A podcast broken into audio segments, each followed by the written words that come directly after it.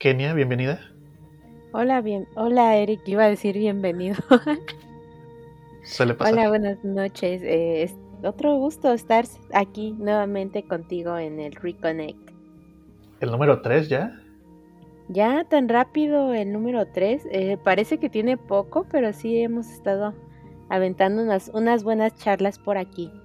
Exactamente, y estrenando año. Bueno, ya unos cuantos días después de que inició, pero para nosotros es año nuevo todavía. Sí, prácticamente el primer mes se siente como año nuevo, ¿no? Ya de ahí se va volando otra vez el año. Exactamente.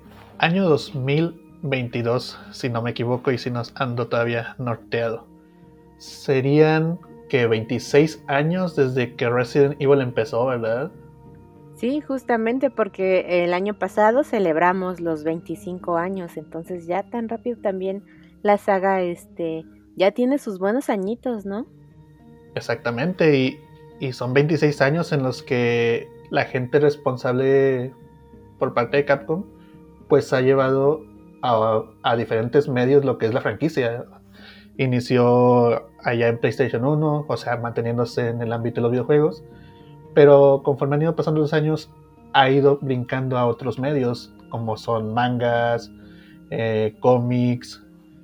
Por ahí había audiodramas, que creo que se les llama así, no sé si estoy en lo correcto. Este sí, podría ser, sí, dependiendo. Yo creo que quedaría en el género, audiodramas. Sí, hay unos ahí que se ubican en los tiempos de Raccoon City y muy interesantes. Pero aparte de eso, pues también ha llegado a la pantalla grande. Eh, en 2002 con, con, la primera película de Resident Evil. Eh, recientemente un reinicio en cines. A series, bueno, películas animadas también ha llegado. Eh, series, tanto animadas y próximamente de acción real. Y una infinidad. Eh, ah, bueno, se me pasó por ahí también que a, a teatro ha, ha, sido llevado el producto. Lo que convierte a Resident Evil en una franquicia, ¿cómo se puede decir? ¿De multimedios? ¿O multi...? Pues sí, bastante sí. amplia, ¿no? En cuanto Exactamente. a a producciones, ya sea como dices, mencionaste desde videojuegos hasta obras de teatro y pues abarca mucho, mucho y nos han dado buenas cosas, ¿no? Hasta eso. Como que en algunas partes pues se salva, otras pues ya ya hemos tocado algunos temas sobre eso, pero creo que es para los fans es gratificante también ver como que nuevos productos que nos ofrezcan y que no sean como pues eh, más bien que vayan innovando y no sean tan anticuados, ¿no? Precisamente. Y bueno, en entregas pasadas de este podcast, que como ya dije apenas va a su tercer, tercera edición, ya hemos hablado de los puntos buenos que ha tenido ciertas producciones, pero hoy precisamente quiero que hablemos de los puntos malos, por así decirlo, o, o en qué ha fallado eh, la gente a cargo de la franquicia, especialmente al mover al campo de la acción real. Como sabemos, Resident Evil tiene películas animadas excelentes, tiene videojuegos excelentes, obviamente también hay sus entregas malas, pero donde precisamente siempre ha tenido una recepción de mixta, negativa, ha sido la hora de llevar la, la historia o adaptar la franquicia a, estas, a este tipo de producciones con actores reales. Lo vimos desde la franquicia eh, a cargo de Paul Anderson, lo vimos recientemente con Resident Evil Welcome to Raccoon City, que a pesar de que prometía un regreso más, más fiel a lo que conocemos, eh, falló en diversos aspectos.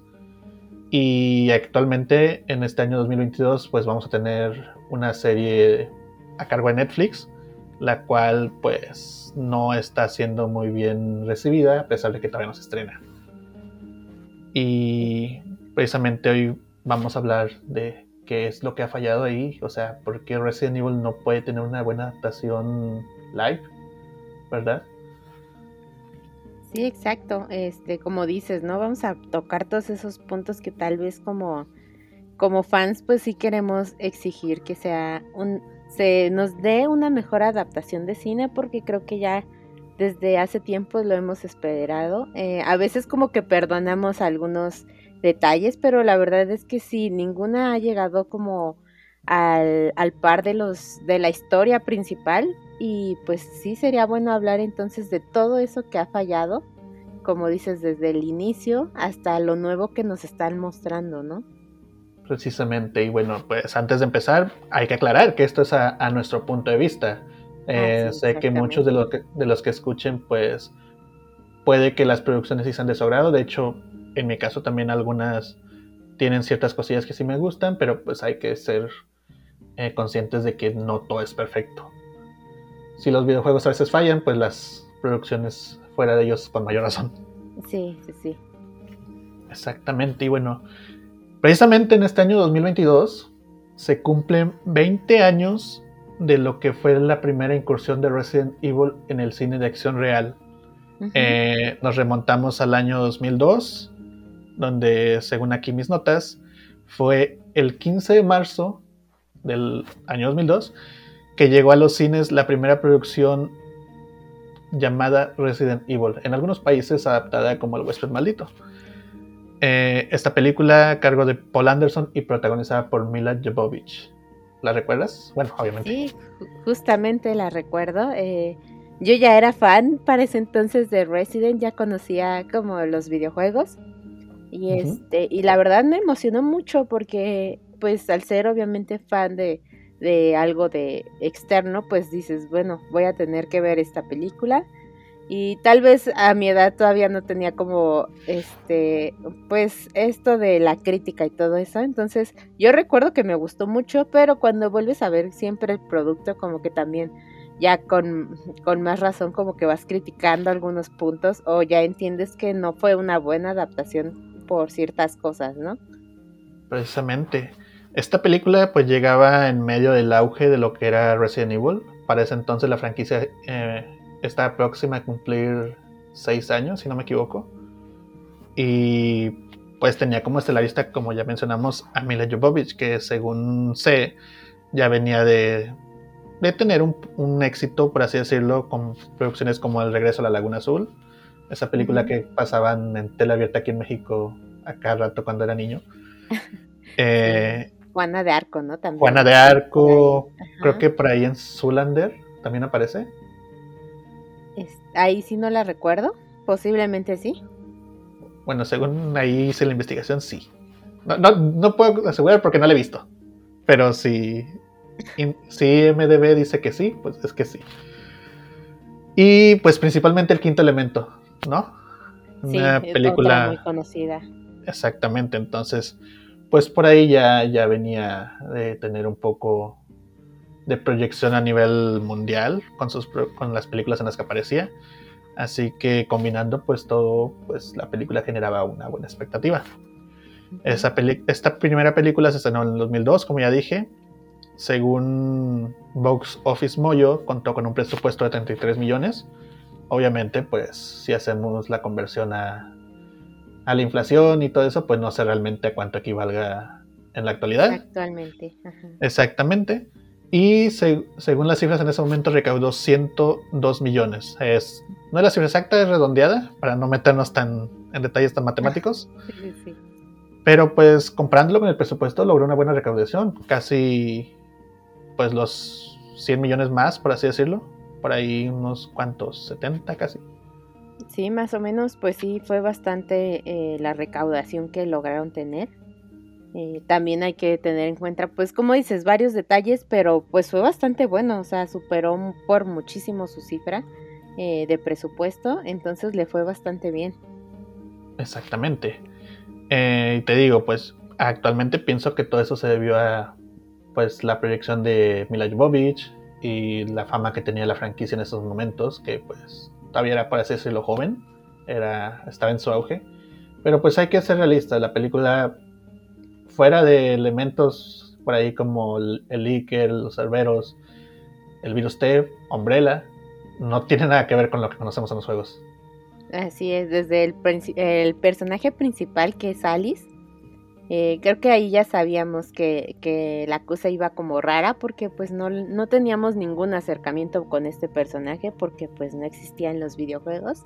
Habían por ahí otros personajes que, que tal vez ubicábamos o algunas criaturas como lo mencionaste, pero sí como que eh, fue algo que no hasta eso novedoso porque así te dieron ganas como de seguir viendo qué iban a hacer a futuras películas, ¿no? También creo que eso fue un enganche. Exactamente, o sea, creo que ahora si lo piensas bien, ningún personaje que conocíamos de los videojuegos hasta ese momento aparece en la película. Sí, no, en la primera no, sí, no. Creo que hasta la segunda, por ahí. Pero Precisamente. Sí, en la primera no. Hacen unos guiños eh, también hacia como a los videojuegos, pero se queda en eso, ¿no? Como que algunos detallitos y ya. Exactamente. Y, bueno, por un lado, si lo piensas, creo que fue un acierto para tratar de llegar a más personas a las que no, no hubieran tenido acceso en ese momento a los videojuegos y decirles, oigan, miren, tenemos esa historia, eh, tiene estos elementos, hay zombies en un lugar subterráneo y pues las los personajes tienen que sobrevivir está basado en un videojuego, pero pues te voy, a, te voy a dar una historia donde no tengas que haber jugado X cantidad de títulos para poder entenderla. Creo que eso fue uno de los puntos que llevó a esa película a tener un éxito moderado. Sí, no, y creo que también eh, otro punto que tal vez eh, pues manejó, trató de, trató de manejar como la franquicia fue darle un protagonista, en este caso una mujer, eh, que es Alice. creo que eh, hasta eso sonaba lógico porque ya no desvías la mirada hacia varios como lo vemos en los videojuegos, ¿no? ¿Cuántos personajes pues principales podemos decir que tenemos? Y aquí pues como que trataron de enfocarlo solo en uno y en lo que iba a pasar alrededor, ¿no? Entonces creo que hasta eso pues intentaron hacer algo bueno, pero sí, eh, bueno, a mí me hubiera gustado mucho más que agarraran a un personaje que ya conocíamos a, a uno desde cero, ¿no? Y creo que pudieron contar también la historia bastante bien de inicio para estas personas que no habían tenido el acercamiento pues previo a Resident Evil. Entonces creo que pudo haber salido bien, ¿no? Si querían a una chica, pues teníamos a Claire, teníamos a Jill, no sé. Tenían posibilidades. Algo como lo que quería hacer George Romero, ¿no? No sé si has leído por ahí su guion, bueno, el guion que se supone presentó a Capcom donde era un poco más eh, fiel a los eventos que vimos en el primer Resident Evil, pero obviamente tomaba sus libertades, porque hay que ser sinceros, adaptar un videojuego creo que sí es complicado. Sí, es bastante, y lo hemos visto con pues todas las películas que se, han basado en videojuegos, creo que hasta ahora me atrevería a decir que ninguna ha salido bien. Exactamente. Tomando en cuenta la historia de los videojuegos, obviamente, ¿no? No digo que sean malas, tal vez algunas se salven, pero pues tomando las historias principales, ninguna se ha adaptado pues como el público lo ha querido. Precisamente, y es que creo que Resident Evil es un caso especial, porque bueno, tú ya lo dijiste, hay historias donde tienes un solo protagonista, entonces tú empatizas con él. Eh, ya sabes qué onda, por ejemplo, no sé, el Uncharted con quién es Nathan Drake con Nathan ajá Nathan Drake exactamente ahí tienes a uno ya sabes qué onda en cambio con Resident Evil pues como ya dijiste tienen infinidad de, protagonistas. O sea, para el momento en que esta primera película salió, ya teníamos Resident Evil el primero con Chris y Jill, eh, Resident Evil 2 con Claire y Leon, y Resident Evil 3, que a pesar de que es una historia única, pues tiene a Carlos y a, Jill.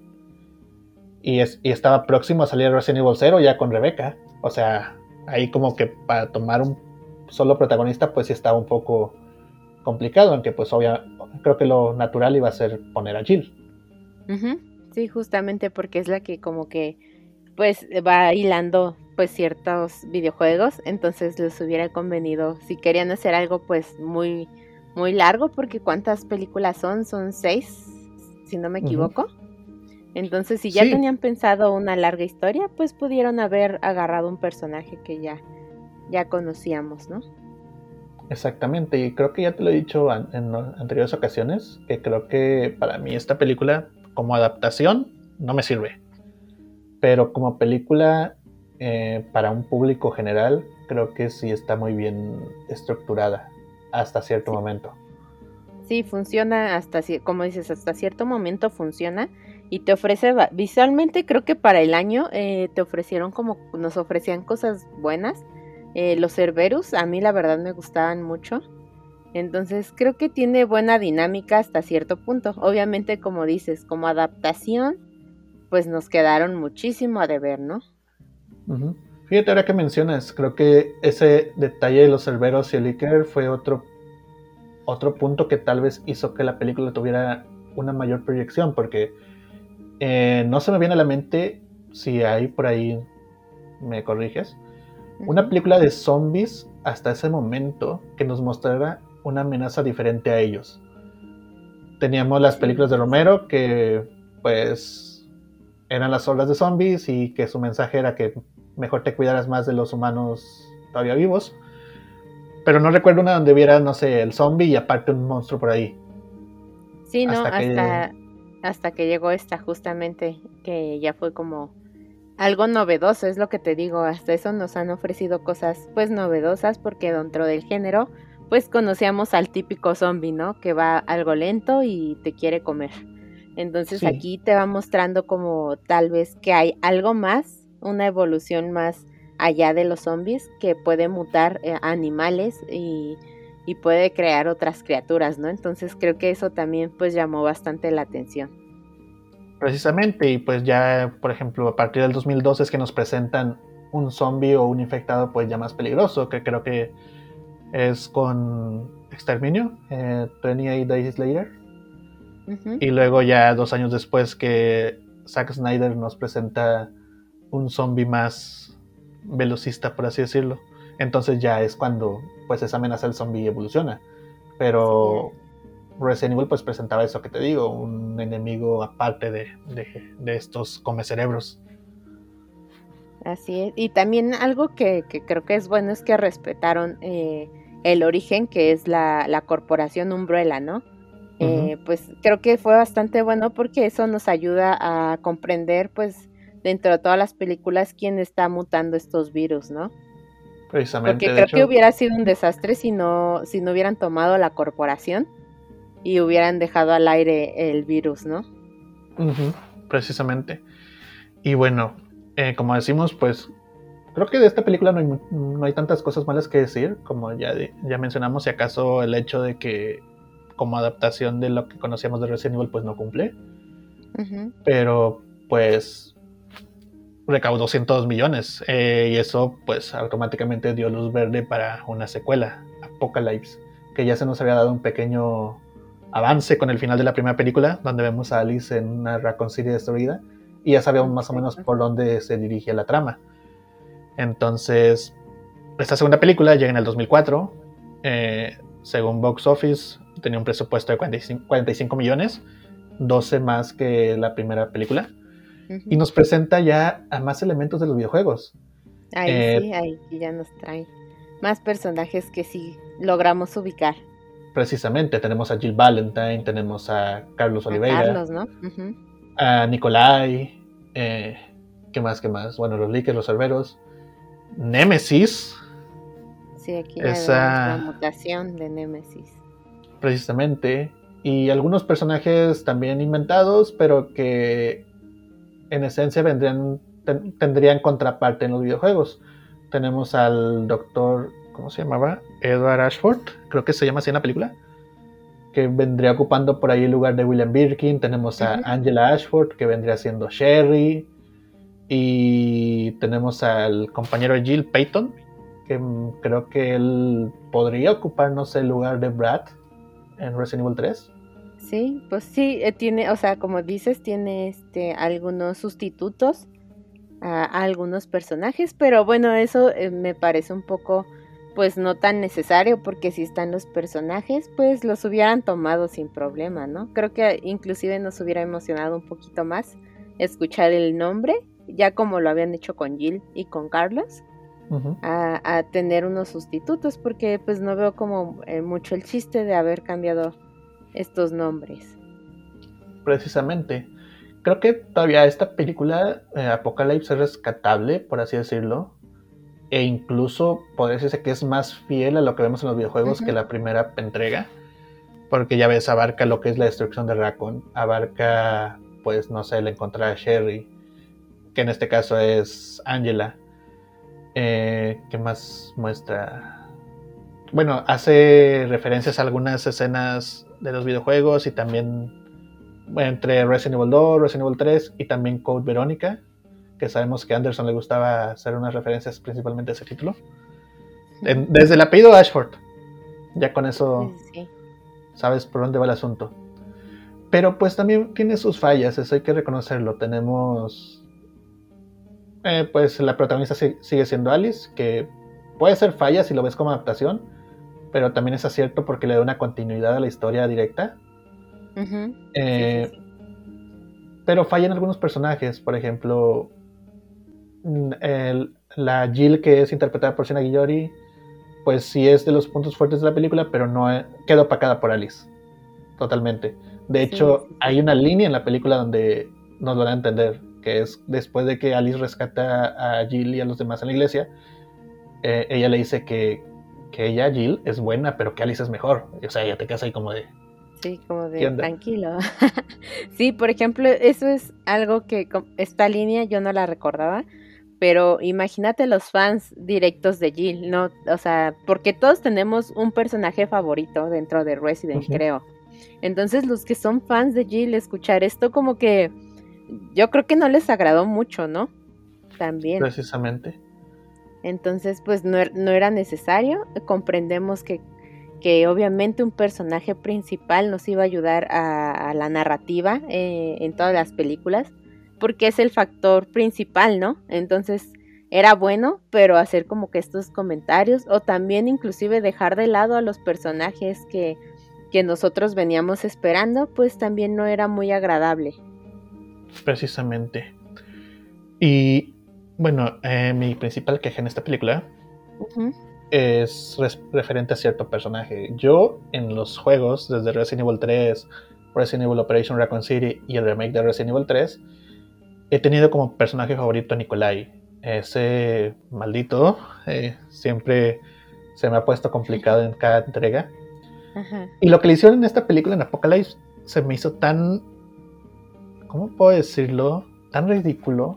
No sé si recuerda lo que le pasa. Mm, no me acuerdo mucho. A ver, eh, que, es, que es cuando Jill llega a la escuela y encuentra a Angela y empiezan y llegan los cerberos y Nikolai llega heroicamente a salvarlas. Ajá. Pero más cerberos atacan y ahí muere. ah, es verdad, como que así de, ah, pues murió. Sigamos. sí, es cierto. O sea, este tipo que se que, que se le, complicó tanto la vida a Jill y a Carlos en todas las entregas, muere tan sencillamente. O sea, eso sí realmente se me hizo muy, muy infantil, muy ridículo. Y es mi principal queja con esta película.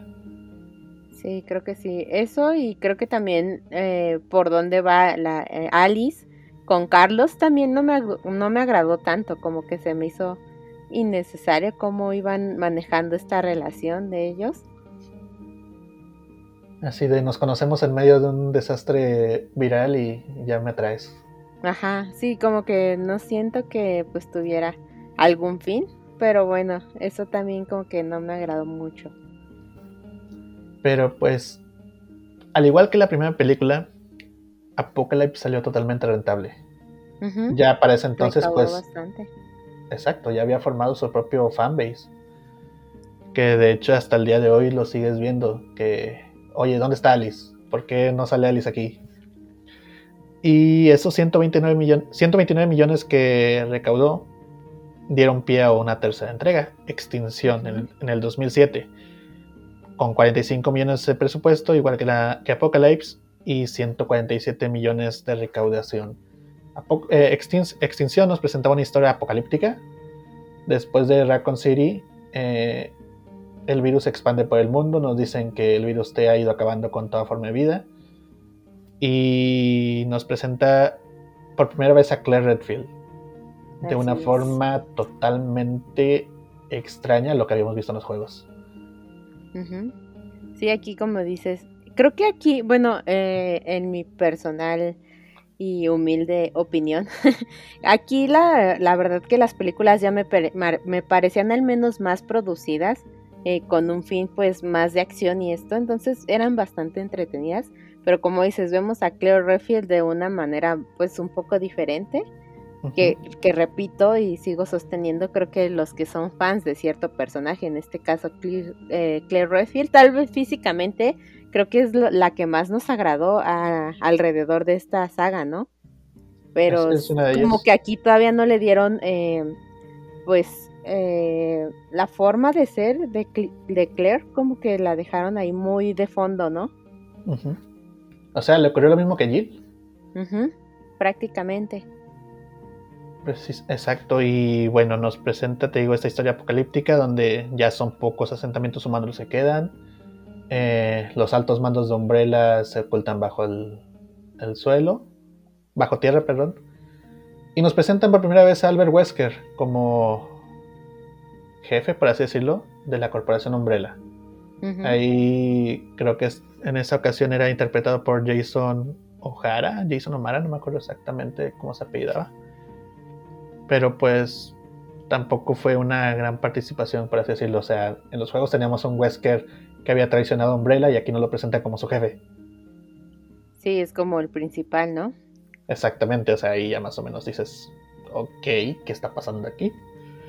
Pero pues bueno, ya, ya traíamos ese, esa, ¿cómo se dice? Ese camino previo de que pues esto no estaba adaptando totalmente Resident Evil como conocíamos. Pero siento que a partir de esta tercera película es cuando todo empieza a perder el ritmo en, en la franquicia de Anderson.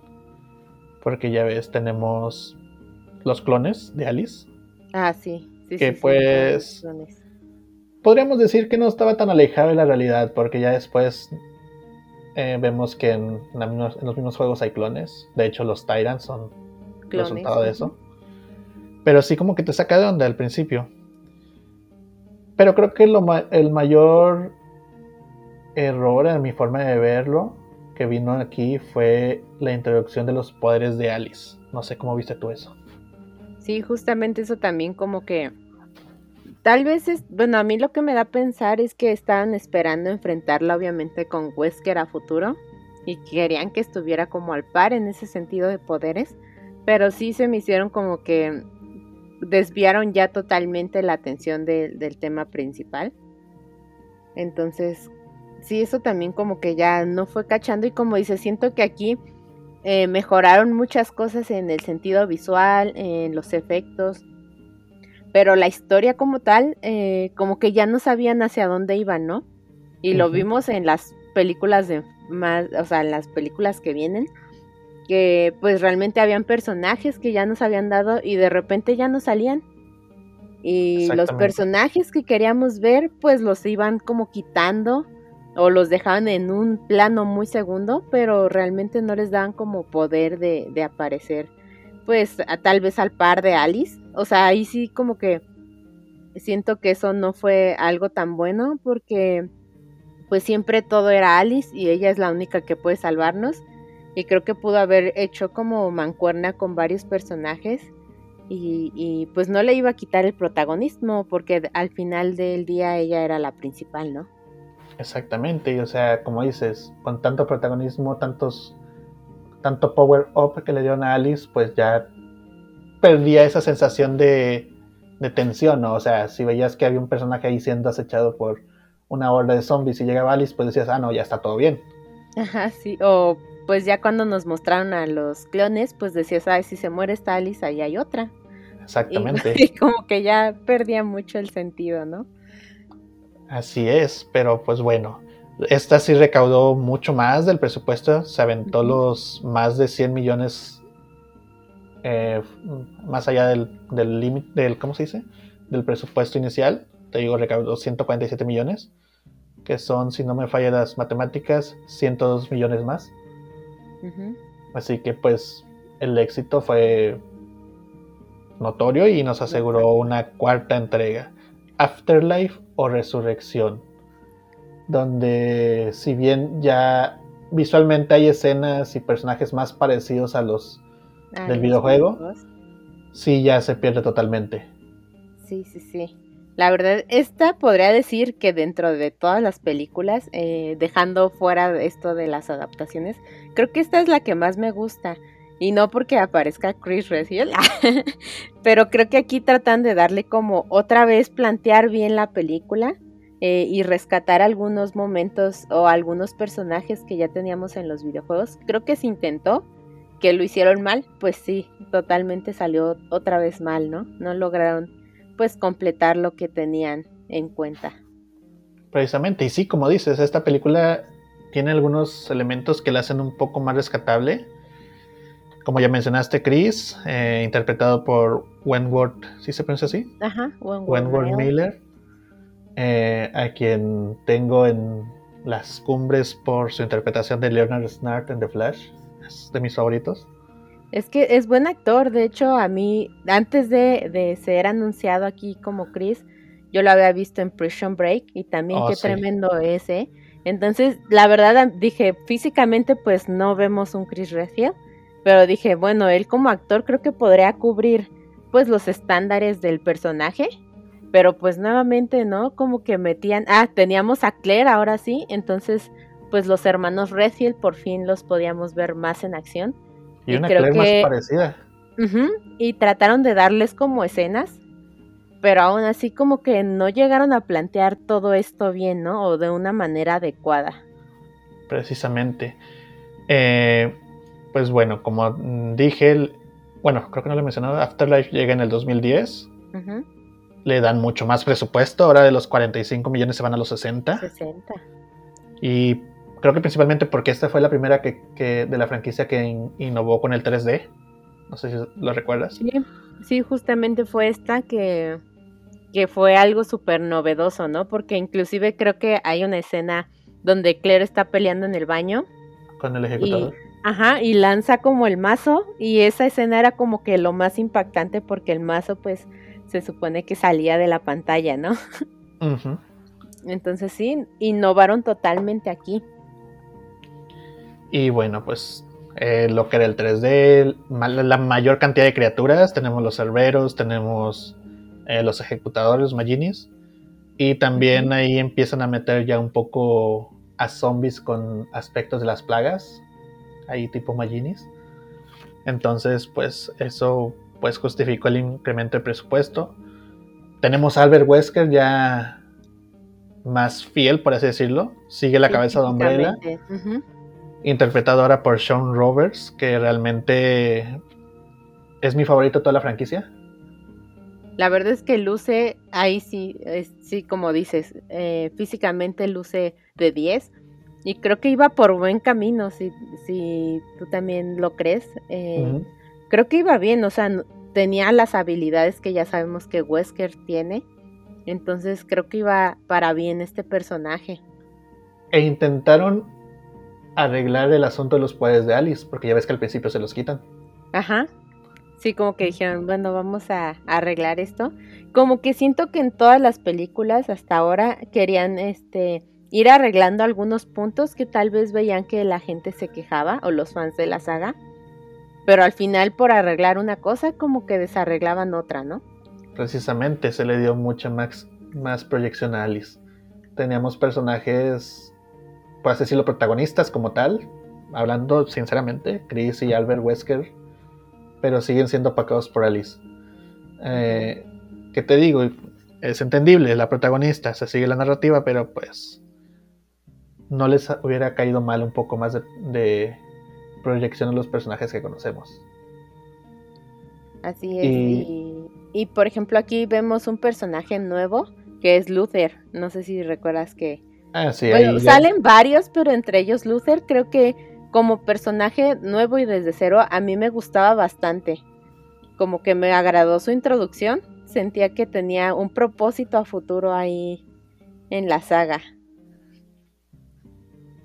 Eh, a mí nunca me agradó. Tal vez no le encontré el sabor al personaje. El sabor. A mí sí como que decía, bueno, si ya nos van a mostrar cosas nuevas que, que no tienen que ver con los videojuegos, sentía que él podía ser un buen personaje. es posible. Y bueno, al final de la película tenemos ese, esa escena post, en medio de los créditos con Jill Valentine, con su traje un poco más similar a lo que era su aparición en Resident Evil 5 e incluso el aparato de control mental. Entonces, pues la película también dejaba abierta una, ¿cómo se dice? Una secuela interesante, si de los que habían seguido la historia hasta ese momento. Y recaudó 300 millones. O sea, puede decirse que fue la más exitosa. No, no, eh, creo que hay otra más exitosa. Pero fue un gran aumento de recaudación, casi el doble que es, más del doble que la entrega anterior. Y... fue bastante notorio pues esta, este cambio de cifras. Exactamente, creo que fueron varios actores los que influyeron entre la novedad del 3D. No sé si ya se había estrenado Avatar para ese entonces. No sé, la verdad. 2010. Vamos a buscarlo. Porque si ya se había estrenado, pues el 3D venía en su boom. Sí, ya tenía un año de haberse estrenado Avatar. Entonces sí, pues realmente era lo novedoso. Exacto, y pues aparte la cantidad de personajes prometían, creo que eso fue algo de lo que ayudó a que la película tuviera recaudación. Y, pero pues te digo, como que ya no, ya no se sentía esa misma esencia de las primeras dos entregas y se iba perdiendo cada vez más. Ya había muchas escenas en slow motion, ¿se dice así? Slow motion. Y había eh, acción exagerada. O sea, ya como que dices, ok, esto, esto que pero pues nos... Todo era, como dices, más acción. Y creo que aquí pues nos trataron de meter la, la esperanza de que ya teníamos a Q Redfield y a Claire. Como que eso como a los fans yo creo que ya nos dio así como de, ay, a futuro pues pues ya van a ir trabajando juntos, ¿no? Eh, Wesker nuevamente también creo que fue algo a resaltar en esta cinta. Y creo que trataron de darnos como un enganche nuevamente para, para ir a ver la, la, siguiente, porque obviamente queríamos ver qué había pasado con estos personajes, ¿no? Exacto, y ahora que mencionas a Wesker, tuvieron varios fallos de guion dentro de la película. Bueno, uno, eh, tomando en cuenta eh, la realidad del personaje, con Chris Redfield, o sea, aquí te das cuenta que Chris nunca estuvo en los Stars. Ah, lo, lo mencionan únicamente como militar. Y obviamente él da a entender que estaba. Es en Los Ángeles, ¿verdad? Eh, sí, hasta donde recuerdo, sí. Da a entender que él no estuvo en Reconcilio durante el desastre viral. Entonces, pues ahí dices, ¿qué onda? ¿Por qué? Es Chris Redfield. Es, eh, él y Jill. Sí, tuvieron que haber estado por ahí. Exacto, y luego ya por ahí un error dentro de la misma trama de la película. De cuando Chris y Claire apuntan a Wesker por detrás, él dice que los hermanos Redfield se han convertido en un dolor de cabeza para él y tú te pones a pensar, pero ¿por qué? Si Claire estaba con amnesia y Chris llevaba no sé cuántos años encerrado. Sí, sí, sí, como que no tiene sentido, ¿no? Porque pues hasta ahí no nos habían mostrado que, que ellos ya se conocieran previamente o que ellos estuvieran haciendo algo más previamente porque de hecho como dices Claire pues también ah, eh, como que nunca conocimos más a trasfondo que a qué se dedicaba antes y de Chris, pues como que menciona que, como dices, fue militar y estuvo ahí encerrado en la cárcel, ¿no? Hasta que lo sacaron. Y como, si, y como habían tratado de, de, poner por encima, por muy encima a Alice, entonces como que ahí se perdió eh, algunos diálogos, se perdieron porque pues no tenían sentido solo si conocías los videojuegos, que, que hasta donde llevamos las películas, pues su intención principal no era para hacerla para fans de los videojuegos, sino para el nuevo público que iba generando esta franquicia. Exactamente, o sea, se agradece como quiera esas, esas escenas de referencia al Resident Evil 5, pero pues, ¿qué más se puede decir? Y bueno, pues esos 300 millones que recaudaron, pues dieron pie todavía a dos secuelas. La primera, Retribución o La Venganza, llegando dos años después, todavía con el push del 3D. Esta ya le aumentaron por ahí el presupuesto, fueron ahora 65 millones. Y recaudó un poquito más que su antecesora, quedándose con 240. Eh, aquí es donde empieza ahí un, error, o bueno, se acentúa más la continuidad entre las propias películas. Porque, por ejemplo, nos, esa batalla en el barco que nos prometía Afterlife la resumen a escasos minutos. Sí, sí, sí. Bastantes minutos pequeños. Y ya solo queda Alice. ¿Dónde está Chris? ¿Dónde quedaron? ¿Dónde quedó Claire? Los demás personajes, ni idea.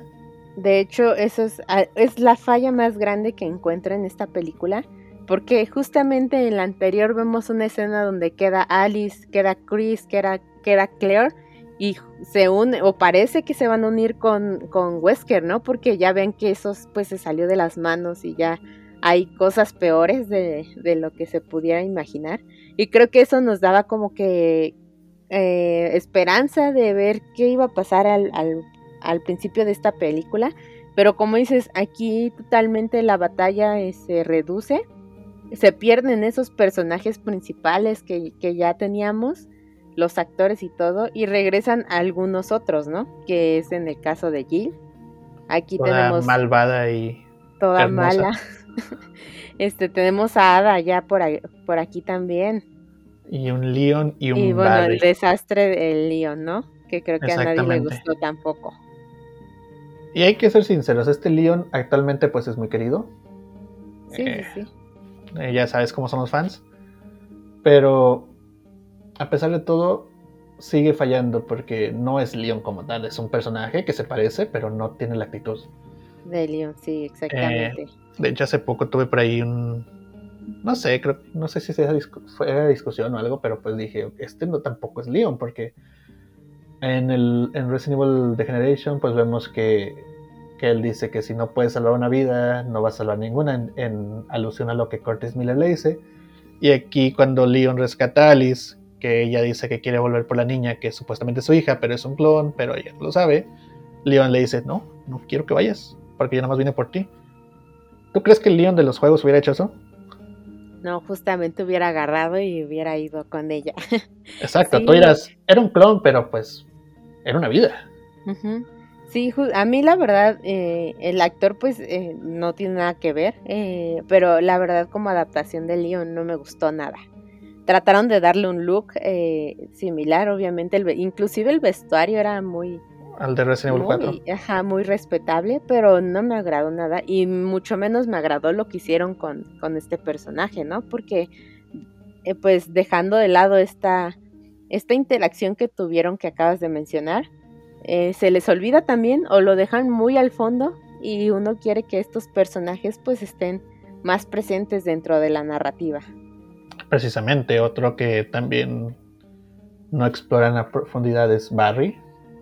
Muere, uh -huh. pues sí, heroicamente, pero muy rápido. Eida por ahí sí tiene su, un poco más de proyección, pero pues no adaptó a los personajes como tal. Obviamente lo hizo conforme la trama, la que brilla es Jill, pero ya no, ya no vemos nada referente a la trama que conocemos de los juegos, ni siquiera muchas referencias. Creo que aquí es donde menos escenas adaptadas hay. No recuerdo una donde que digas, ah, que esta es como en los juegos. Sí, no, aquí como que ya ahora sí dijeron, pues esto es diferente a lo que ustedes esperan, ¿no? Uh -huh. Y pues nuevamente eh, regresa por ahí Carlos, que si bien había muerto, pues nos enteramos que también tiene muchos clones. clones. Regresa el personaje de Michelle Rodríguez que vimos creo que en la primera, si no me equivoco. Rain, exactamente. Ajá, regresa ella. Entonces, pues aquí matan a Luther muy al principio. Es no, así como... ¿Al final? ¿No ¿Sí? es como al principio? No, fue ya en la batalla final. Bueno, yeah. donde están en la nieve, ¿no? Uh -huh. Pero sí, o sea, también como que dicen, ah, este ya no nos sirve, vamos a matarlo. Fíjate que de esa batalla final rescato mucho lo que fue la introducción ahora sí de las plagas, que vemos ahí el parásito, y la batalla de Alice contra Jill, porque ahora sí, Jill brilló, pero pues sí, la derrotaron muy rápida, muy, de una forma muy sencilla. ¿Cómo se les llama a esos? Creo que había un nombre especializado, pero vamos a llamarle guionazo. que ya cuando Jill va, va, a acabar con Alice, pues ella como si nada toma el dispositivo y se lo quita. Sí, cuando en el juego batallamos bastante. Sí, aquí como que facilitan, ¿no? Muchas cosas.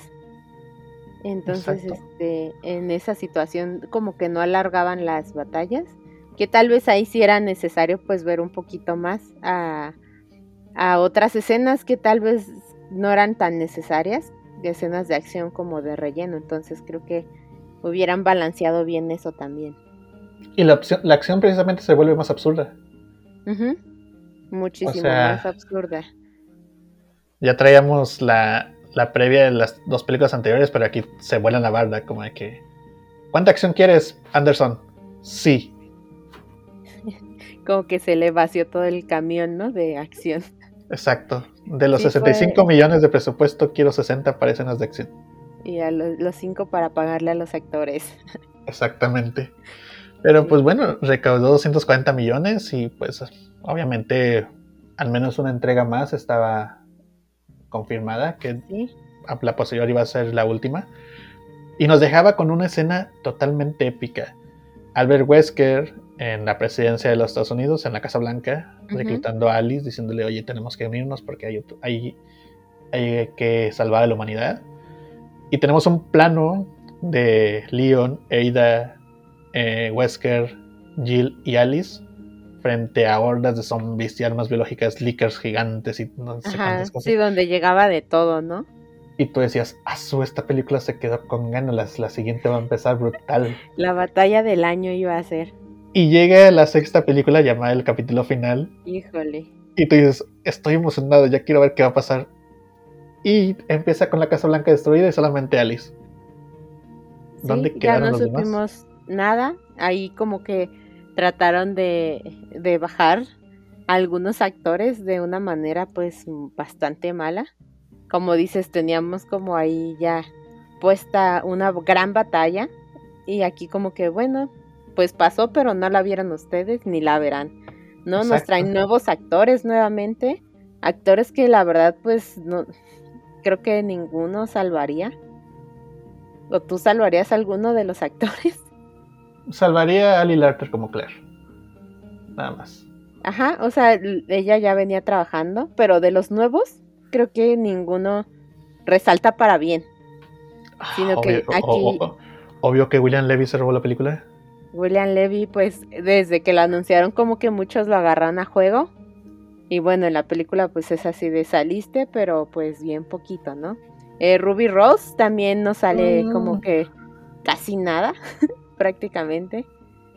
Solo pues estuvo ahí para un fin. Y, su muerte la aventaron desde los trailers.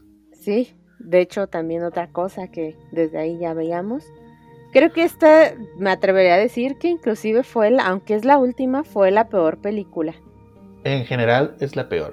Sí, o sea, ya fue totalmente, o sea, aunque inclusive es más reciente, tú esperabas tal vez pues mejores cosas, aunque ya, ya estabas acostumbrado que no te iban a dar lo de los videojuegos, como fan de tal vez de la saga, como pudimos ser. Aquí creo que ya todo lo hacen muy risorio, eh, sin sentido, y pues olvidándose totalmente inclusive ellos de lo que habían eh, ido cosechando en las películas pasadas. Ajá. Exactamente, y es que esta película fue un desastre desde el inicio, porque no sé si recuerdas que desde la producción hubieron problemas. Estuvo el accidente que tuvieron los actores, bueno, creo que eran los miembros del staff, con una plataforma giratoria, que creo que era en la escena donde sale el camión de la BSW al que toma Alice, que le cayó encima a unas personas. Eh, fue eso, estuvo también lo de la actriz que perdió el brazo que fue, era la doble de Alice, ¿no? Creo. Exactamente. Que hubo ahí una cámara que creo que se salió de control y la impactó y fue tan fuerte el golpe que la llevó a estar creo que en coma. Eso no, no, lo recuerdo exactamente, pero sí que al final tuvo que perder el brazo. O sea, desde ahí como que la película ya iba Para como, que, como que venía con una maldición por ahí. O sea, siendo ya más extremista. Y hablando de términos de la película en sí, el guion es bueno, funciona para la trama como tal de la película, pero se, se contradice con otras películas anteriores. Ya ves que en, el, en Apocalypse nos decían, el doctor Ashford fue el que creó el virus T para él y su hija. Y aquí nos dan, nos quieren, quieren como que arreglar el origen acorde al videojuego porque nos presentan a, este a James Marcus. Y incluso nos muestran a Albert Wesker traicionándolo. Pero pues eso dirás, ok, es un guiño al juego, pero ¿por qué te estás contradiciendo contigo mismo? Sí, te digo que aquí como que decidieron pues darle un final eh, muy al aventón, porque creo que no fue una película, o tal vez lo que planearon no le salió, como dices, también hubieron algunos detalles eh, dentro de la producción que obviamente pues van afectando muchas cosas, ¿no? Tal vez ya no se atrevieron a hacer algunas escenas eh, por cuidar estos accidentes, pero sí, totalmente se contradijeron, como que fue darle un fin ya, acábenla, como sea, pero acábenla, ¿no? No sé, a mí me dio esa impresión, impresión, ¿no? Exacto, y la fácil. Alice es un clon de la hija del creador del virus T. Así de, ¿qué? Y fue así, bueno. Pues va, lo tomamos, ya que. Nos ofende mucho, pero lo vamos a tomar. Pero lo que no tomo es que en vez de presentarnos a Chris Redfield como el enemigo, el mayor enemigo de Albert Wesker, el que, iba a acabar, el que iba a acabar con él, nos lo cambiaron por una puerta. Ay, Dios santo. Pues para más fácil, es lo que te digo, como que trataron de, de ya eliminar todo, eh, dejar de fuera muchas cosas y tratar de, de acabar la película lo más rápido posible para poderles dar una explicación a todo lo que habíamos visto al final, ¿no? Que al final pues ni siquiera como que tiene que ver como dices. Y es que sí, pues por ejemplo, o sea, creo que podrían haber dado otro final más adecuado. Tal si era el cierre del personaje de Alice, pero pues no sé, no me no me gustó. Esta creo que sí es la peor peorcita de todas. Sí, yo también es la que, la verdad, yo creo que es la que menos he visto. La vi en cine y de ahí como que no me dieron ganas de volverla a ver. Si la he visto como dos veces más, yo creo que es mucho, ¿eh? Y yo a veces, porque me la topo en la televisión digo, y no hay nada más interesante que ver, digo, pues bueno. Me acuerdo que ese día, cuando se estrenó, que fue en el 2017, hasta falté a la universidad por ir a verla. Ahí, por ahí tengo los vasos eh, conmemorativos, pero me arrepiento. Sí, yo también fui al cine a verla. Pues creo que inclusive yo creo que todas las fui a ver al cine. Pero de esta pues obviamente la tengo más fresca porque ya todos estábamos así de, bueno, vamos a ver qué pasa, ¿no? A ver en qué acaba. Porque pues ya era el capítulo final, este, pues tal vez tenías un, como no como adaptación de videojuegos ni historia ya, eso lo dejabas, decías, bueno, estoy siguiendo esta saga y quiero ver en qué termina, pero pues totalmente fatal todo. Precisamente, o sea, que pues bueno, ya que ya, ya me chuté las cinco películas anteriores, pues vamos a ver esta. Esta más, a ver en qué, en qué pero, va, pero sí no. Precisamente, y pues como que ya le fue bien, se llevó sus 312 millones, comparado con los 40 de presupuesto, creo que fue la que más recaudó. La que más recaudó eh, en taquilla general, y creo que comparándolo con el presupuesto inicial. O sea, la más exitosa y también la peor de todas. Sí, sí, sí. Sí, creo que pues también por, por la, pues que son, ¿cuántos años son de diferencia? Del primero al... Son 14 años de, de esta saga al capítulo final, si no me equivoco. Que ya obviamente la tecnología es mejor, eh, los efectos especiales pues ya esperabas pues también un avance bastante bueno o que aprovecharan eso a su favor, ¿no? En cuanto a narrativa. Pero creo que aquí totalmente tiraron todo como a la basura. Exacto, así de, ok, hagamos la película y nos vamos. Yo ya gané mi dinerito. Sí, así justamente. Y pues en general fueron, como dices, 14, 15 años de, de franquicia con Anderson y Jovovich a la cabeza. Sí, fue muy rentable, tuvo sus buenas ganancias. Generó su propio fanbase, eso no lo vamos a, negar. Sí, no. Como adaptación o como película eh, respetable comparado con, el, con los videojuegos, pues pone que hasta la segunda más o menos se rescatan. Ya la tercera y cuarta, pues ahí como que se empieza a tambalear. La quinta, pues ya de regular a mala. Y la sexta, pues termina de la peor manera. Que pues ya ni su propio Lore respetaba. Sí, no, te digo que ahí ya empezaron muchas burlas, o sea, creo que es la que ha tenido más burlas, ¿no? Exacto. En cuanto a muchas cosas y dices, bueno, ellos mismos se pusieron el pie, si ya están generando como, como un fanbase eh, propio, creo que al menos les hubieran dado como un final agradable. Precisamente. Porque al final, pues, de todo, aunque había luchas y, y Alice pues tenía clones y en alguna por ahí murió y, llegó el clon. Entonces, este, aquí de todas formas, el final es como de, pues Alice es la que nos podía salvar y los demás, pues ya. ¿no? O sea, como que al final como que nos dieron esa resolución que dices, bueno, como que se olvidaron de Umbrella, o sea, ya hay Umbrella como que más bien era este, pues ahí un motivo más, pero como que ya no, no trataron de darle como más problemática a todo esto. Exactamente. Y pues como que desde esos momentos, pues eh, Constantine y Sony ya empezaban a ver más o menos qué onda. Y desde entonces aprobaron un reboot, un reinicio en cines, que llegó en el 2021. Lo tenemos fresco. Eh, Resident Evil, Welcome to Raccoon City. Esta película que pasó, podemos decirse que, que sin pena ni gloria. y que yo sigo defendiéndola, que me gusta como adaptación, comparándola con, la entrega anterior. si tratan de respetar por ahí, pues dentro de lo que cabe, mayor cantidad de elementos. Eh, pero existe infinidad de factores que llevaron a, a que a esta película le fuera muy mal. También tuvo dos versiones. Sabemos que hubo un borrador de guion por parte de, creo que se llama George Rousseau, el que creo que participó en Mortal Kombat. Que según él había hecho que quería darle un tono similar a lo que vimos en Resident Evil 7.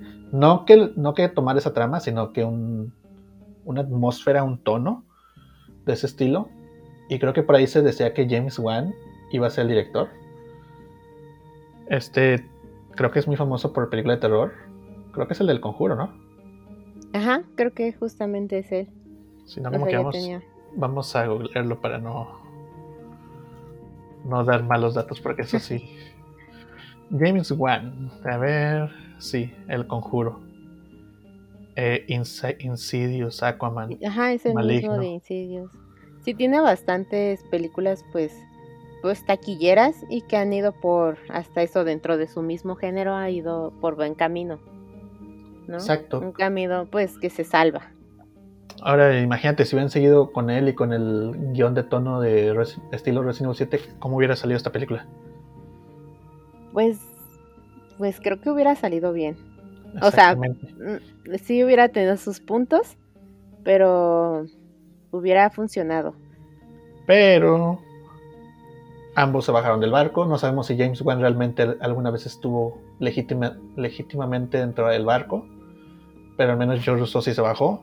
Él, eh, en, un momento mencionó que él no estaba en el proyecto. Y llegó Johannes Roberts a, hacer su guion, aprobado. Y pues el resto ya lo conocemos. 25 millones de presupuesto. Eh, la historia de Resident Evil 1 y Resident Evil 2 en una hora con 40 minutos. Un tráiler eh, a un mes y medio del estreno de la película. Escasa, escaso marketing. Que de hecho... Se hizo medio feo, ¿eh? O sea... Mediocre.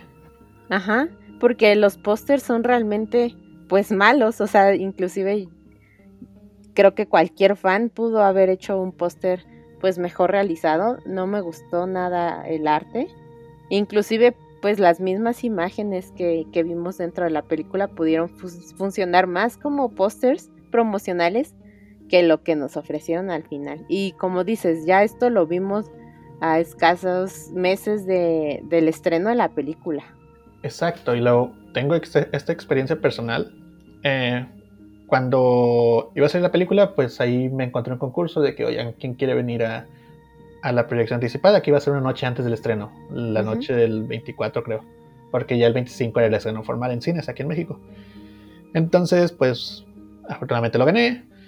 Y el, esta función iba a ser el 24, que creo que era el 24, a las 8 de la noche, en uno de los cines más famosos de aquí en Monterrey. Es el que está en galerías.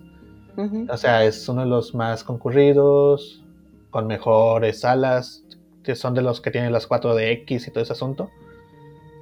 Y hasta ese momento yo llegué, la función era a las 9, yo llegué como a las 8.15, 8.20, porque pues no sabía cómo estaba el asunto. Y hasta que las 8 y media de esa noche pusieron el, el cartón promocional. sí, el cartón físico grande. y hasta y inmediatamente después empezaron a poner los pósters en las en, los en las eh, vitrinas y así de y así de qué onda con esto o sea la película es una mañana ¿por qué esto ahorita? Sí, la tuvieron que haber promocionado pues generalmente los ponen un mes y hasta más porque por ejemplo ahorita que yo he ido al cine eh, de Batman ya están los pósters ahí anunciados que falta pues algunos meses para su estreno, ¿no? Entonces aquí sí me sorprende muchísimo esto que me dices. Yo la verdad no recuerdo, no sabría decirte si, si previamente las veces que fui al cine, no he ido mucho. Ah, pues pero, ajá, no recuerdo si, si, por ejemplo, cuando fui a ver Sanchi o, o Eternals, llegué a ver promocionales de Resident, ¿eh? No, realmente yo no, no recuerdo que haya habido. O sea, y eso pues viene desde las distribuidoras, ¿no? Sí. O sea...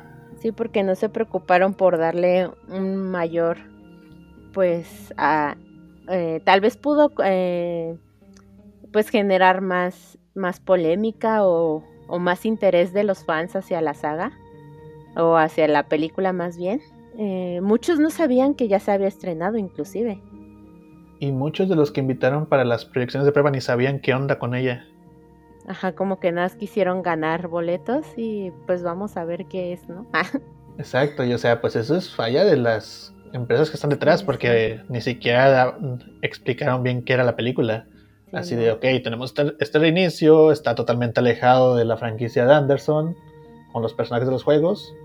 Vamos a darle más proyección para que que pues tenga un poco más de éxito, pero pues no, ni eso. No, inclusive aquí en la ciudad, eh, a mí también me han mandado pases para ver algunas películas y eh, esta vez la verdad es que yo no vi nada relevante de acuerdo a una, pues una función previa o de prueba, porque generalmente es lo que son, ¿no? Probar para ver qué tal, qué tal fue del agrado de las personas. Y Sony hace mucho eso. Eh, Sony ya ha hecho bastante esto para sondear cómo le va a ir a la película. Pero inclusive las hacen, eh, a mí hasta me ha tocado ir a funciones de, prueba un mes antes o dos meses antes de la película. Y aquí un día, como dices tú, tú sí tuviste la oportunidad y un día previo como que no les da chance de, de ir sondeando qué va a pasar con esta película, ¿no? Precisamente, o sea, ya hemos hablado tantas cosas de esta película, de la trama, eh, en, que, en que más o menos aciertan, fallan mucho en, sintetizar los dos juegos en menos de dos horas. Pero pues yo soy de los creyentes de que esto es principalmente por dos cosas. El presupuesto, 25 millones, mucho menos que la primera película. Ajá. Y el tiempo. O sea, ¿a quién rayos se le ocurre tratar de meter dos horas, en menos de dos horas, dos juegos que si los juegas normales te llevas al menos dos horas en cada uno? Sí. Jugándolo, jugándolo tranquilamente. Sí, creo que aquí lo, lo mejor que pudieron haber hecho eh, es respetar como eh, los videojuegos. Si ya iban a pensar en adaptarlos, pues respetar cada uno su historia y no mezclarlos. Eso creo que hubiera sido un gran acierto. Y tal vez inclusive eso los, les hubiera hecho, este, pues, tener seguro una segunda película, ¿no? Porque esperabas ver qué iba a pasar con los otros por allá. Precisamente, o sea, trataron de abarcar mucho más de lo que iban a poder. Sí, y fíjate que yo ya la vi una segunda vez y no sé si sea cuestión, obviamente, en el cine yo la vi un poco más oscura, entonces no lograba apreciar bien algunos detalles. Eh, ahorita que la vi ya en mi casa en forma digital, ya está disponible. Este, la verdad que se ve más claro, pero eso no es bueno porque algunos efectos especiales se ven realmente fatales. Y ya ves que yo eso no te lo había mencionado en la anterior charla. Sentía que había pasado bastante bien eh, toda la animación y esto, pero ahorita que la volvió a ver, como que en una calidad pues diferente a la del cine, no me gustaron algunos detalles. Digo, tampoco es lo peor del mundo, pero sí se logran ver como esos detalles malos en cuanto a, a algunas criaturas. Fíjate, yo pensaba que, que el hecho de haber visto la película un poco más oscura en cines era por mi miopía y astigmatismo, pero ahora me doy cuenta que era real. No, sí, yo también no dije, ay, no, ni se ve, ni se ve mal como esto. En el tráiler ya ves que sí, pues se notaban bastante algunos detalles medio mal, pero ahora que ya la veo en televisión y pues un poquito más claro, sí, también noté otra vez nuevamente esos errores que en el cine ya no se veían. Y pues todo esto llevó a que la película recaudara 32 millones hasta el último corte. 7 millones más que el presupuesto. Faltan todavía algunos países como Japón y otros asiáticos, pero pues no creo que dé un gran salto. Y pues su destino parece en el limbo. No sabemos.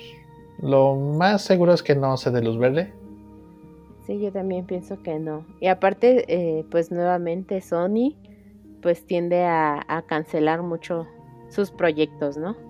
Exactamente, o sea... Entonces... Pues sí fue más fiel, eso... Sí, sí, sí. Ya, te lo he dicho, a mi punto de vista. Pero pues... Hubo muchas cosas que le afectaron. Sí, desde el tiempo también de grabación, yo sí lo veo, este, pero como dices, tiene detalles buenos. Ahora que yo la volví a ver, la verdad que me entretuvo bastante bien. Entonces no es una película que te aburra. Dices, como adaptación, pues también tiene fallas eh, grandes, aunque tenemos a los personajes que queríamos ver, eh, pues tiene sus fallas, ¿no? Pero aún así también no siento que sea lo peor de Resident que hemos visto en pantalla. Precisamente, hasta el momento. Y bueno, en este año llega la serie producida por Netflix. Hasta el momento la conocemos solamente como Resident Evil. Nos, por ahí en una, versión de Netflix, creo que polaca o de Rumania, decía que iba a llevar un subtítulo estilo, un subtítulo estilo Remedium o algo así. No es oficial todavía, pero pues hasta el momento se conoce como Resident Evil, donde Albert Wesker es hasta el momento el único personaje de los videojuegos confirmado. Este será protagonizado por Lance Reddick. Yo no conozco al actor, lo he visto, tiene un porte similar a Wesker. Creo que sale en películas de John Wick, no sé, no, las he visto. Sí, es el, es como pues de John Wick, eh, para los que no lo recuerdan o no saben quién es, es el que está eh, como el ayudante del dueño del Continental. Entonces lo hemos visto en acción y tiene como dices porte, pero nada que ver con lo que ya conocemos del personaje de Albert Wesker. Exactamente. Y bueno, más allá, no me, yo, por mi parte no me quiero meter en ese tipo de asuntos. A mí lo que me preocupa de esta serie es la trama. Eh, según Netflix, en su, en su apartado oficial, la presenta con la sinopsis. Casi 30 años después del descubrimiento del virus T, un nuevo brote revela los secretos más oscuros de la corporación Umbrella. Y hasta ahí y luego dice basada en la franquicia de terror. Ya con ver que está ubicada 30 años después, dices, aquí no van a aparecer los personajes que yo conozco. Sí, sí, sí. Pero extraoficialmente hay dos líneas temporales. Bueno, la serie está ubicada en dos momentos. Eh, un, un, futuro post-apocalíptico y un presente, por así decirlo, ubicado en una ciudad llamada New Raccoon City. Ajá. Donde se nos dice que vamos a ver a las hijas de Albert Wesker. Y tú dices, ¿qué? ¿Hijas? ¿Dónde? ¿Cuándo? ¿En qué momento? Exacto. ¿Dónde está Jake? Sí, como dices, no tiene nada que ver con, lo que puedan eh, aparentar los, a los actores. Creo que siempre es bueno darles la oportunidad, aunque no sean como físicamente eh, parecidos.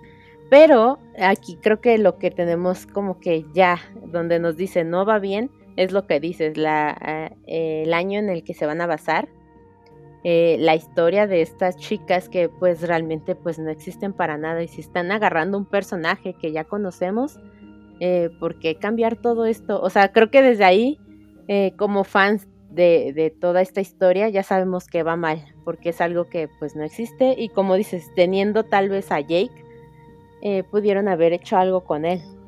Precisamente, pero pues bueno, parece que será otra historia que adapte los, a, su, a su manera los elementos de Resident Evil. que como sabemos actualmente solo Albert Wesker está confirmado, con Las Reddick en el papel. Aparte de él tenemos a Ella Balinska y a Tamara Smart, las cuales parece ser que serán las versiones jóvenes de las hijas de Wesker, y a Sienna Agudong y a Adeline Rulf, que, que, creo yo que van a ser las versiones mayores. Eh, no conozco ninguna, solamente a Adeline, que creo que aparece en la serie de Sabrina, la, versión nueva. Pero hasta ahí. Y la otra actriz del cast confirmada es la famosa Bárbara Basterrica, Barbie. que bueno, su nombre real es Paola Núñez, actriz mexicana. Pero pues tampoco conocemos su papel. O sea. Sí, no sabemos nada de, de eso. Se supone que se estrena este año, ¿no? Exactamente, de hecho ya está apareciendo en, en promocionales de Netflix como para este año. Así que, pues, falta ver qué nos van a presentar. Te digo, mi principal problema con esta serie es la trama. Sí, justamente eso. Eh, creo que no debe, como fans no debemos de esperar nada de adaptación. O sea, más bien ir con la mente abierta. Si, si la van a ver, obviamente, ir con la mente abierta para ver algo pues súper nuevo, ¿no? Algo eh, que, que, no va a ser nada fiel a lo que ya conocemos. ¿Tú la vas a ver? Sí, la verdad es que, o sea, quiero verla solo para sacarme como la espinita y poder dar una crítica si, si me gusta en qué sentido y si no, pues también darla con argumento porque la vi, no por lo que digan los demás. Pero realmente no me emociona. O sea, nada más quiero ver como por chisme. creo que ese es mi plan también. O sea, nada más. Sí, sí, sí. Para pasar el rato, porque pues no necesariamente tiene que ser mala. Tal vez sí va a tener acción y eso pues te va a entretener la serie. Pero sí, obviamente voy con la mente de que pues no voy a ver nada de lo que quiero ver o lo que esperamos ver. Es totalmente nuevo y pues vamos a sorprendernos para bien o para mal, ¿no? Ya dependiendo de, de cómo lleve Netflix esto. Exactamente, pero oye, lo que sí le más o menos le puedo admirar a la serie es que aparentemente va a tener buen presupuesto porque los encargados de los efectos especiales es la compañía Rodeo FX que según su página web ha trabajado en producciones del tipo de Stranger Things, The Witcher, Dune, Shang-Chi, el Snyder Cut, ya la versión final, WandaVision y otras series más, Loki, Falcon and the Winter Soldier, El Conjuro, y entre sus próximos proyectos tiene la de Animales Fantásticos y otras más. O sea, se ve que al menos por esa parte sí va. Sí va a prometer bastante, ¿no? Exactamente. Pero pues la trama. Ese es el sí, la trama va a ser como un, algo complicado. Sí tendremos que ir como muy abiertos de, de mente para poder ver esta, esta serie, ¿no? Exactamente, sí. Te digo que desde Jake, no me agrada la, trama de ver a un hijo de Wesker, ahora imagínate. Ahora peor, sí, sí, sí. No, y Jake creo que pues eh, hasta eso pues tenía algunos eh, aciertos, pero aquí como que no empatizamos, es más que nada eso. No tiene nada que ver también, obviamente, como dices, tal vez que sean chicas, las sus hijas de Wesker, pero como que pues decimos, no, no conocemos nada de esto, ¿no? Ah, no no existe. Exactamente. Ah, estoy viendo que esta compañía RodeFX trabajado en The Walking Dead, así que ya tienen experiencia con zombies. Con zombies previa. A ver cómo les va. Pues, pues sí, eh, como dices en esto, pues han invertido bastante. Entonces, pues visualmente puede que sea algo bueno para pasar el rato. Pero si no esperemos como que directamente una historia adaptada, ¿no? creo que se están arriesgando algo totalmente nuevo. Entonces, pues ahí también. Precisamente. Yo con la idea de las hijas de Wesker ya voy con unas cuantas risas aseguradas. Sí, sí. A ver qué tal. A ver, ya estaremos hablando cuando se estrene de esto. Seguramente. Exactamente. Y pues bueno, esos son las, los tres intentos, dos ya hechos, uno apenas en, en producción, de Resident Evil en, en acción real, en Hollywood, en series. Pero también hay por ahí otro tipo de producciones, las obras de teatro. Y tú dirás, ¿obras de teatro basadas en Resident Evil? Y yo te digo, sí, hay tres. Una es un musical, la que se estrenó en el 2016, Voice of Gaia. Eh, no la he visto completa, he visto ahí la mitad y más o menos sé, de qué se trata, pero pues tampoco está muy completamente con elementos de que conozcamos. No hay, creo que, personajes conocidos. Eh, la protagonista es una chica, una mujer random. Eh, se estrenó en el 2016. El productor es Hiroyuki Kobayashi. Es un alto mando de Capcom en el asunto Resident Evil. Te digo, es un musical. No hay mucho que ver con, con la historia que conocemos. Hay otra por ahí llamada The Experience del 2017, escrita y dirigida por Katsude Suzuki, con Hiroyuki Kobayashi como director, ya hablamos de él. Esta es una obra, no es musical, donde vemos a unos personajes en un experimento muy similar a lo que vendría siendo Resistance, donde se les somete a diferentes pruebas, se les dan elementos como las hierbas curativas o que resolver algunos acertijos. Y al final el ganador pues es seleccionado para hacer cierto experimento. No quiero hacer ahí mucho spoiler por si no lo han visto. O no sé si tengas problema con que te spoile. No, no tengo. Bueno, yo no. No sé. nuestro público. Ah. Hago ahí la alerta de spoiler. Al final, si no mal recuerdo, el, único sobreviviente es elegido para ser un tyrant o, o funcionar como sujeto inicial dentro del proyecto Tyrant al demostrar mayores habilidades dentro, de todo. Y hasta ahí llega lo que es su relación con Resident Evil. O sea, tampoco hay muchos personajes. No hay personajes con los que conozcamos. Eh, si, lo, si la quieren ver, ahí tengo una versión subtitulada en mi canal de YouTube. De hecho, creo que es la única que está en español. Y me sigo jactando de eso. Sí, un gran trabajo, ¿no? Ahí. Pues ahí tuve mis días tratando de entender eh, lo que me habían pasado para hacer la traducción. Esa fue el 2017. Hay otra que se estrenó en octubre de 2015, que esta sí incluso se puede llegar a considerar canónica dentro de la franquicia. Y se llama The Stage. Biohazard The Stage. Del 2015, como creo que ya dije. Producida por las compañías Avex Live Creative y el Ace Crew Entertainment, bajo la supervisión enteramente de Capcom. ¿Qué vemos en esta obra? Vemos a Rebecca Chambers eh, haciendo una doble labor en una, universidad australiana, la Universidad Philosophy, donde colabora como profesora y a la vez como asesora de la BSAA, ahí experimentando porque ha habido ciertas cosas raras en la universidad. Y durante su trabajo de campo se desata un brote viral. Y aquí vemos llegar a su rescate a Chris. Chris Redfield. Ahí el personaje favorito de Kenia. Junto a. Ni se han dado cuenta, creo. junto a Pierce Nivans. nuestro querido o sea, Pierce. Esta historia se ubica en, el, en octubre del 2010 Fíjate, esta obra fue tan bien tratada que hasta metían flashbacks. Y tú así de, ¿qué onda con esto? Eh, hay ahí por, ahí dos flashbacks interesantes. Uno es al año 2009, meses después de que Chris derrotara a Wesker, y nos muestran las primeras misiones de Chris junto a Pierce. Y es donde él empieza a decir, oye Pierce, he visto tu trabajo, eres bueno, siento que tú eres el futuro de la BSAA y también vemos flashbacks a Chris y a Rebecca en, la mansión Spencer. Y todo así de, ajá, se animaron a hacer esto. Conectando todo, ¿no?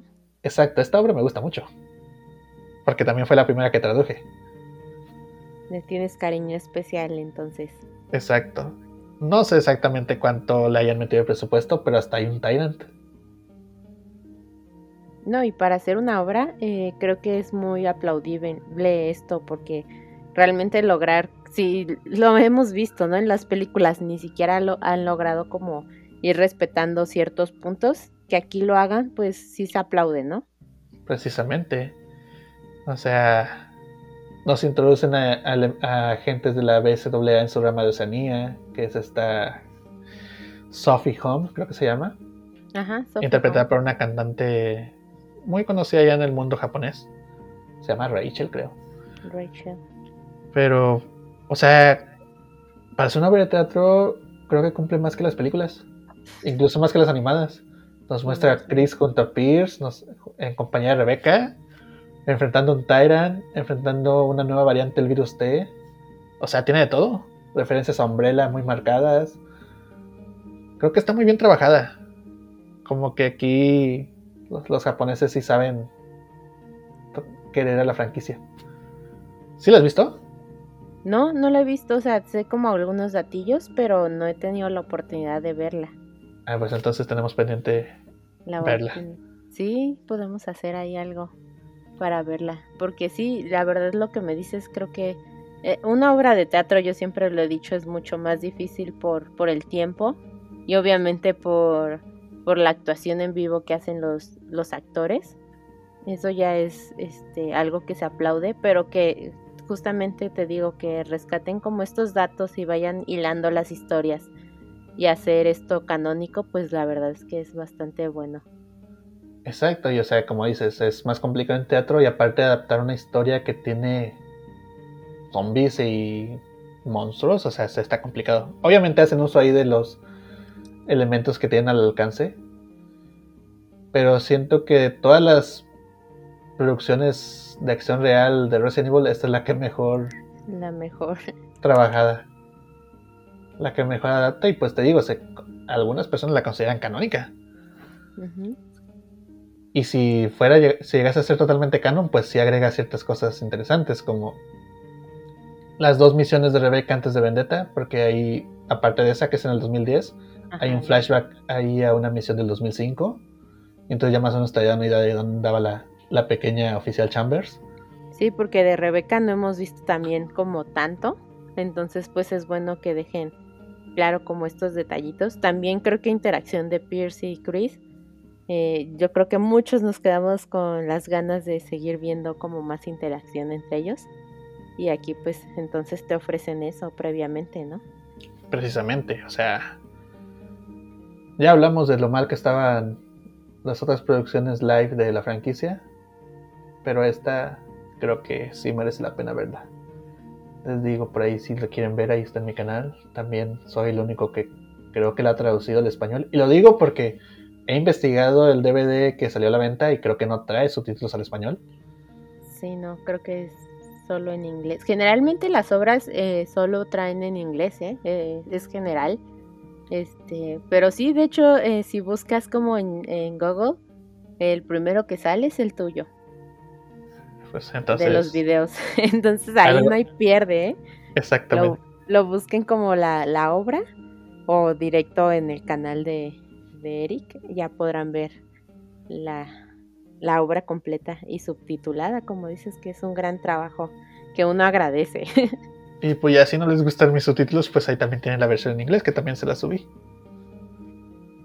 Fíjate, yo me la aventé cuando hice las traducciones.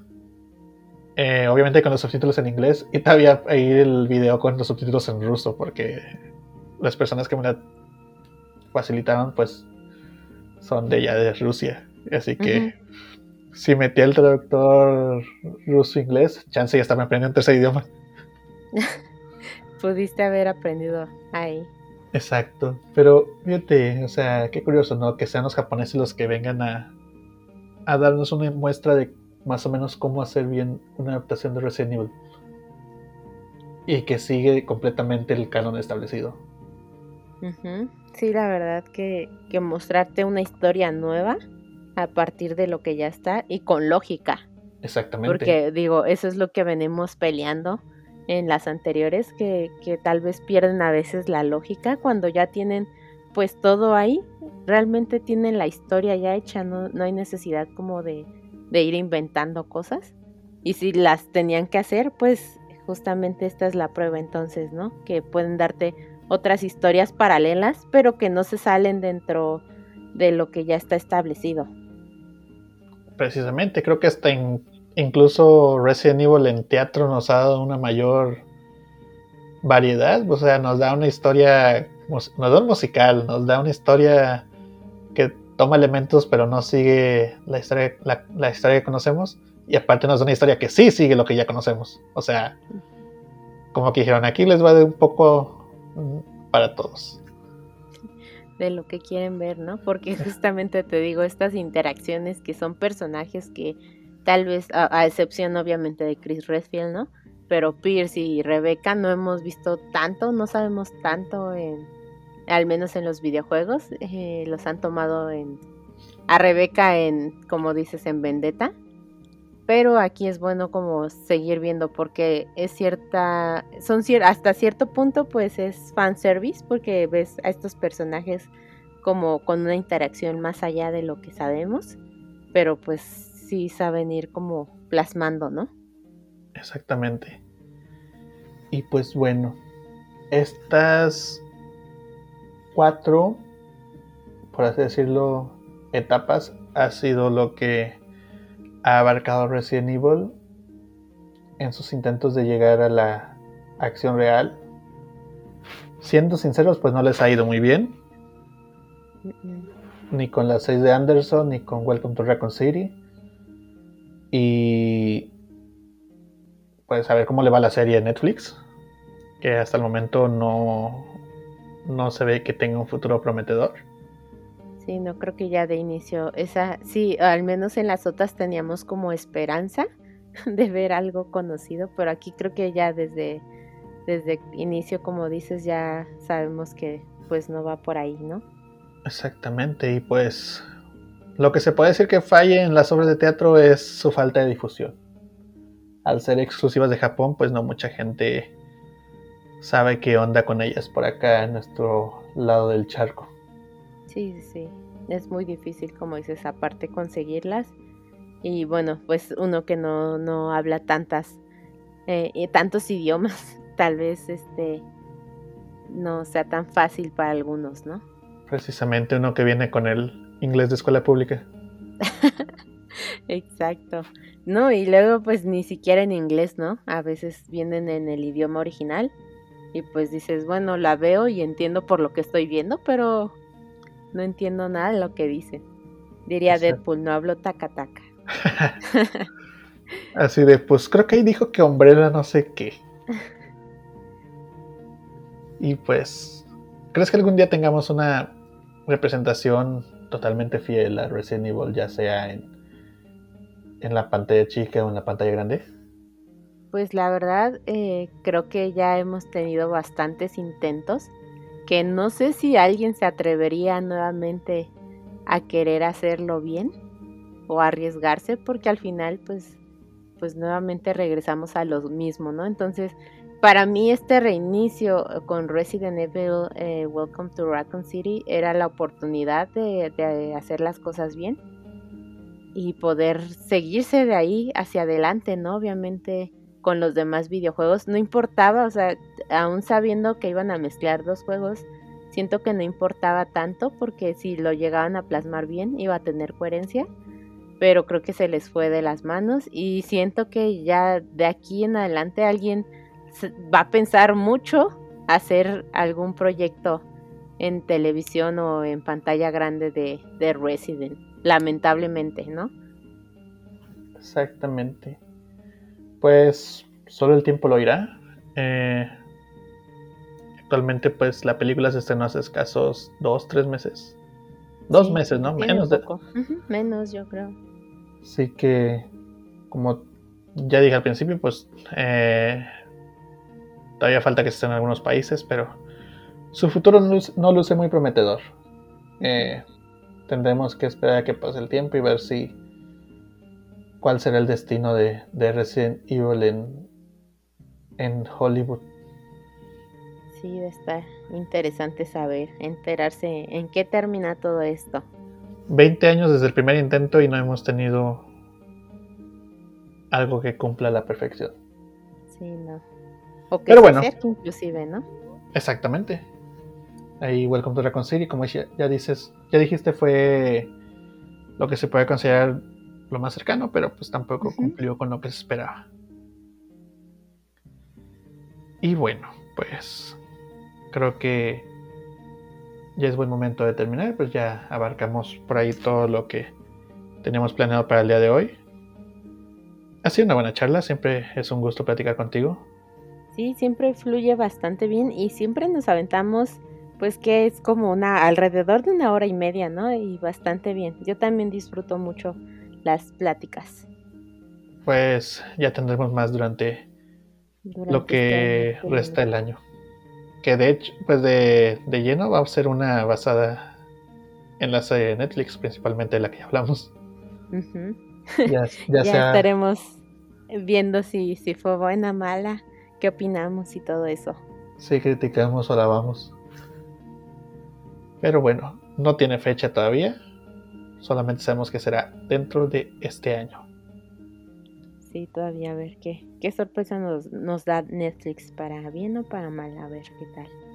Y pues, o sea, Netflix eh, a veces acierta, a veces falla. A ver cómo nos va ahora. Sí, esperemos que pues al menos sea entretenida y, y podamos ver todos los capítulos y no querer cambiarle a la primera, ¿no? Exacto, o sea que pues creo que el principal objetivo es que sea entrete- entretenida, que ese era uno de los puntos fuertes de las películas de Anderson. O sea, cumplía con entretener, eran palomeras, pero pues hasta ahí. Y ahora veamos cómo le va a ir a Lance Reddick y su Albert Wesker en esta historia totalmente rara y extraña. Totalmente diferente. Y a sus chicas, Exactamente. como habían puesto en alguna descripción, ¿no? Las chicas Wesker. Precisamente. Y pues bueno, Kenia, creo que, como ya dije, te agradezco mucho por habernos acompañado nuevamente. Y pues espero verte nueva- otra vez por aquí. Sí, claro, con gusto. Ya sabes que a mí me da, me agrada estar aquí hablando sobre todo esto eh, de Resident, porque pues es una de mis sagas favoritas. En cuanto a hoy lo que hablamos, pues realmente eh, no ha sido mi favor, mis productos favoritos, pero bueno, es, es también bueno dar los puntos de vista que tal vez van fallando. Entonces ya sabes que cuando me invites voy a estar por aquí con mucho gusto. Y si algún productor de Capcom nos está escuchando, nos ofrecemos para ser sus asesores dentro de alguna futura producción live action. Les, les hago el marketing. No cobramos para que, con tal de que la película salga bien. con que me presenten un Chris. Ese va a No, ser tu, sí. tu parte del contrato. mi paga. Así de, tráiganme a Robbie a Mel y quiero dormir en su pecho. Y con eso me pagan.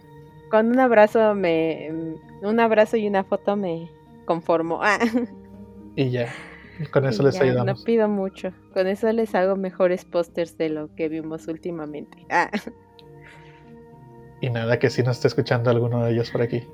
imagínate. Ah, ¿Has recibido, un ojalá. email, Ah, has recibido un email de Hiroyuki Kobayashi? ah. No se vale soñar, hay que pensar en grande. ¿Por qué no? Y realmente es una demanda por hablar mal de ellos. De todos, ¿no? Se juntaron todos. Exactamente. Esta sí era la batalla final que esperábamos. Y bueno, eh, les agradezco a todos los que nos hayan escuchado en esta ocasión. Les agradecemos por, por dar una parte de su tiempo para venir a escuchar a dos personas hablar de su gusto por Resident Evil. Y espero sigan brindándonos su apoyo. Eh, ¿Dónde te podemos encontrar, Kenia? ¿En internet? Este, me pueden encontrar prácticamente en todas las redes sociales, que es Facebook, eh, YouTube, Instagram, Twitter y TikTok. Ahí como Kenia Bittersweet, eh, me pueden encontrar por ahí. Déjenme sus mensajitos también si les está gustando eso. Si quieren ver también una colaboración en mi canal con, con Eric, pues ya la planearemos. Entonces, pues por ahí estaré gustosa de, de recibirlos a todos. Y si no la encuentran como, o si se confunden, es la que tiene el Spider-Man gigante. del Spider-Man que todos quieren que, que rife en algún momento. Tal vez algún momento lo harás. algún momento, cuando me den otro. Ah. y pues bueno, los invito a ir a las redes de Kenia, a seguirle y a disfrutar su contenido. Es muy variado. Resident Evil, ¿qué más? Star Wars. Star Wars, pues también, bueno, videojuegos en general también. En Marvel y sí, entonces si les gusta como que todo esto, pues seguramente pasarán un buen rato por ahí. Precisamente, y cuando hace sus directos nos invita ahí la comida. Ah, sí, ahí invitamos. Sí, la verdad se hace un buen ambiente, entonces pues pues siempre es bueno. Entonces, a ver si este año también se dan más juegos de Resident en, en los streams para todos ustedes. Seguramente sí. Bueno, pues ya saben, ahí nos vemos. Y bueno, Kenia, ahora sí, es momento de despedirnos. Nos vemos en la pues, próxima. Hasta luego.